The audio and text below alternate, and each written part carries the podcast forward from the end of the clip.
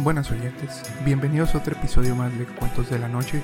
Esperamos que disfruten con nuestros relatos. Pónganse cómodos y comenzamos.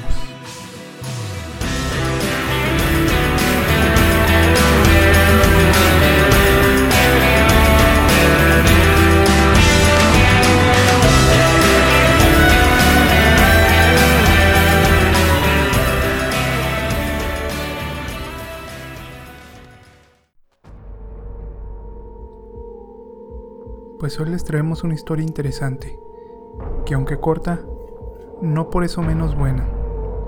Una historia de esas que nos cuentan nuestros abuelos, que nos dejan un mal cuerpo y sin ganas más que de ir a dormir. Sin más, les dejo con el relato.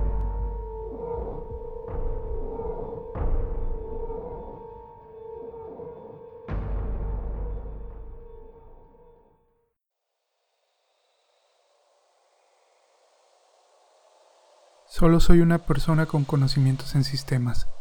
En realidad trabajo para una empresa de tecnología y no soy especialmente creyente en nada paranormal. De hecho, soy poco religioso. La razón por la que paso por aquí es precisamente porque me ha entrado cierta curiosidad en estos asuntos desde que un familiar que vive en el campo vino a mí para contarme una historia bastante peculiar. Por supuesto, es la primera vez que veo un sitio en el cual esta historia podría ser contada. Javier y María son prácticamente dos campesinos, criados a la vieja usanza en una pequeña choza situada a unos 30 minutos a paso de caballo del pueblo más cercano. Javier es un primo lejano del lado de la familia de mi padre. Mi padre, a pesar de ser médico actualmente, viene de una familia muy humilde en el campo y él logró completar sus estudios de medicina con su propio esfuerzo. Por esta misma razón, Aún tenemos bastantes familiares en zonas rurales que nunca han salido del campo. La historia me la contó mi primo una temporada que hicimos el viaje hasta ese pueblo y decidimos ir de paso hasta donde el buen primo, ya que lo vemos prácticamente una vez al año en temporada de vacaciones.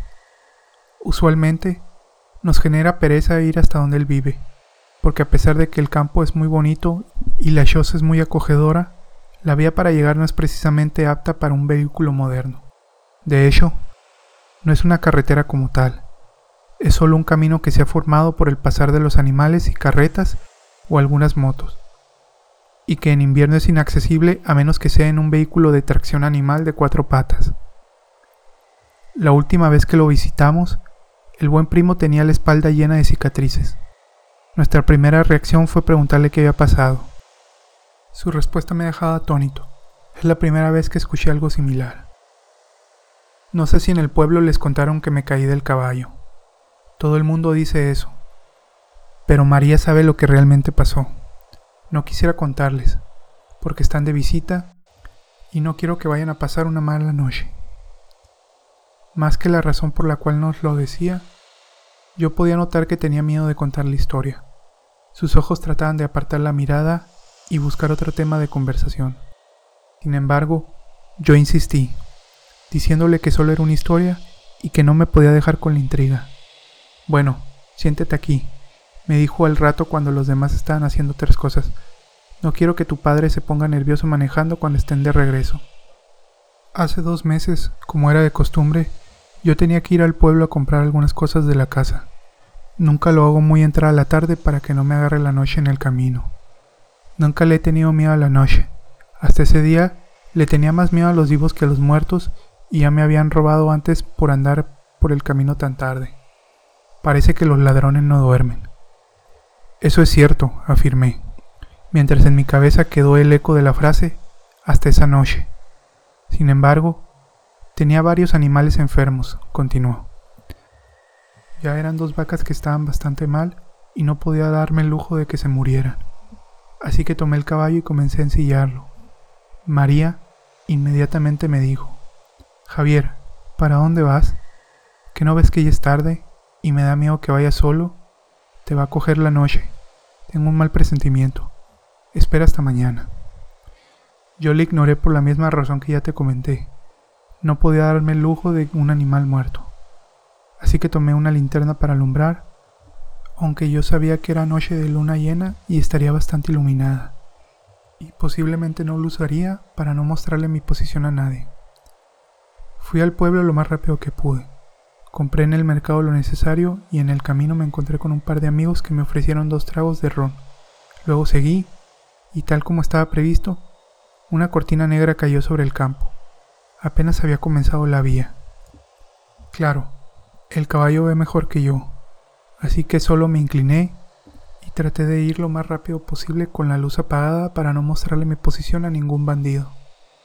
Llevaba muy buen ritmo. Estimo que debía de ir al menos ya por la mitad del camino y me iba sintiendo más tranquilo en cuanto avanzaba. Sin embargo, cuando llegué a la curva por donde se llega al arroyo, algo extraño llamó mi atención. Hice una pausa, como tomando fuerzas para poder explicarme lo que seguía. Mientras hacía eso, su miedo me invadía a mí también. Cuando pasé por la curva, vi una silueta. Estaba casi seguro de que era una niña. Para este punto, mi vista ya se había adaptado un poco a la oscuridad y podía distinguir cosas.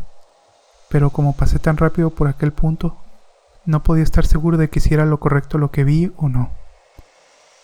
Por supuesto, la duda me estaba matando. ¿Y si era una niña que se había perdido? ¿Y qué tal si la muerde una víbora? Tal vez la pobre no se atrevía a caminar por el miedo. En estas tierras tan alejadas, es posible que hasta sea violada y nadie escucharía nada. Tantos pensamientos invadieron mi mente que decidí dar la vuelta y asegurarme. Paré en seco el caballo y di la vuelta. Encendí mi linterna y comencé a buscar. En menos de un minuto ya la podía ver, a pesar de que estaba seguro de que había andado bastante mientras decidía si regresar o no. En ese momento no le di gran importancia, pues pensé que tal vez ella había caminado un poco o había intentado perseguirme y por eso había avanzado. Era una pequeña niña. Tendrá a lo mucho unos siete años, pensé. Estaba vestida completamente de blanco. Su rostro parecía angelical, aunque tenía una parte tapada por el cabello. Y la verdad aún no recuerdo si podía ver sus pies. Tal vez estaban confundidos con el pasto. Además, al encender la linterna perdí nuevamente la poca visibilidad que ya tenía y solo podía ver lo que alumbraba directamente. ¿Y qué pasó? pregunté.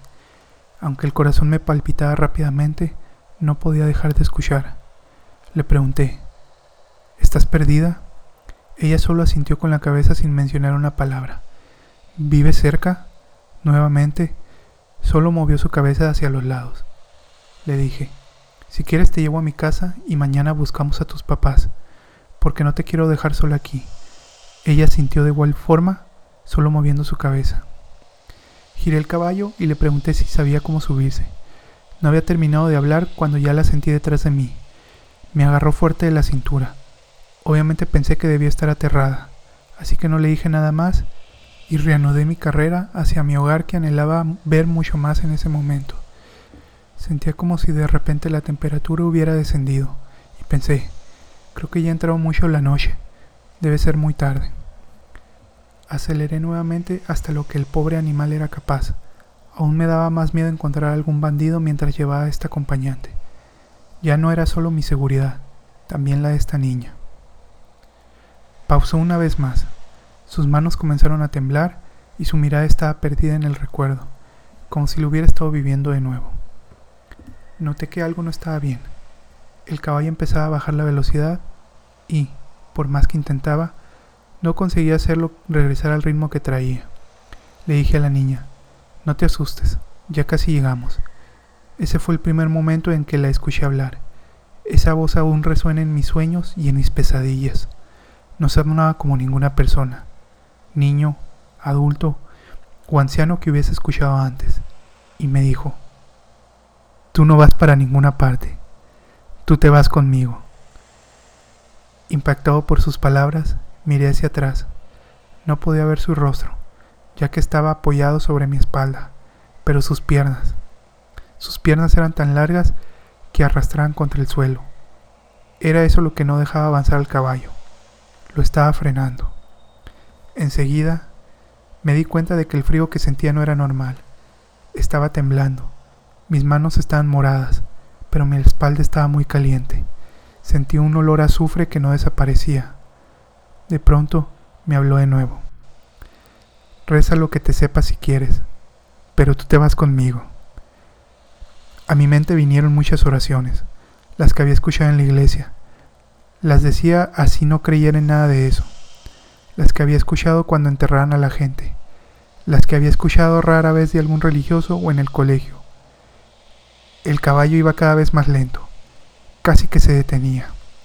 Y cada vez que terminaba alguna oración, ella reía y solo decía, esta ya me la sé, tú te vas conmigo. Hizo una última pausa. Esta vez el tono de su voz cambió. Pareció que había más tranquilidad en su rostro. En ese momento me recordé a la bisabuela. Ella siempre hacía una oración cuando alguien se sentía triste o estaba enfermo. No sé cómo la recordé, puesto que yo aún estaba pequeño cuando ella falleció. Tampoco recuerdo que sea algo que haya escuchado en una iglesia convencional. Era algo como un pedazo de una canción o algo muy, muy viejo. Esperé que ella se riera aún más, pero solo había silencio. En un tono de disgusto me dijo, te salvas, porque esa no me la sé. De inmediato, desapareció la presión del caballo y comenzó a andar un poco más rápido, aunque se escuchaba en su respiración que estaba muy agotado. La presión en mi espalda desapareció pero todavía me dolió un poco. Estoy seguro de que por el miedo sentía menos el dolor. Cuando llegué a la casa, dejé el caballo afuera sin pensarlo y entré donde María. Le di un beso y le conté lo que me había pasado. Ambos estábamos petrificados. Ella miró mi espalda y me dijo que estaba quemado, pero parecía como si me hubiera quemado hace tiempo. Solo eran cicatrices. Habremos dormido un par de horas esa noche. En la mañana, cuando salí de la puerta, ahí yacía mi caballo muerto. Sus patas traseras estaban calcinadas y el olor a azufre aún permanecía fresco. Allí terminó la historia. Solo se levantó y me dejó ahí. Yo no sabía qué decir ni qué pensar. Por supuesto, también nos agarró la noche cuando íbamos de regreso, pero no sentía tanto miedo porque íbamos en el carro.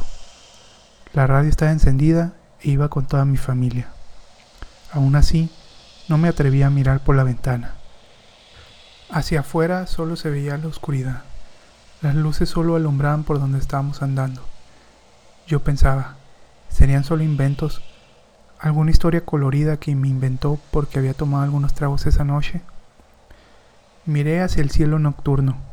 En el campo puedes ver muchas estrellas y era noche de luna llena esas en las que la luna por alguna razón luce un poco roja.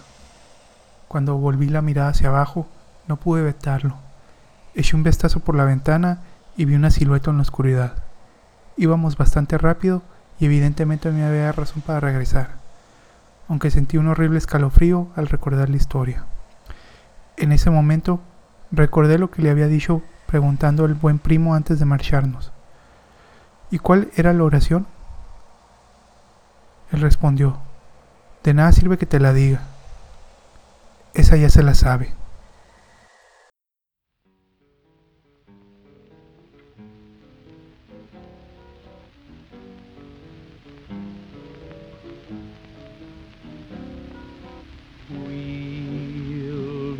Again. Don't know where, don't know when.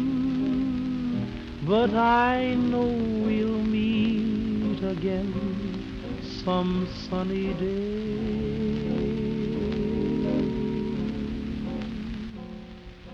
Keep smiling through, just like you.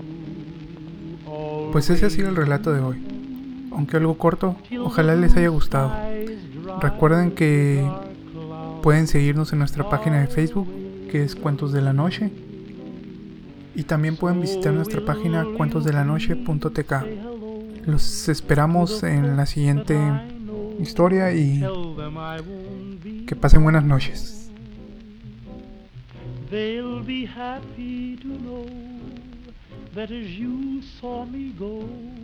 I was singing this song. We'll meet again. Don't know where, don't know when, but I know we'll meet again some sunny day.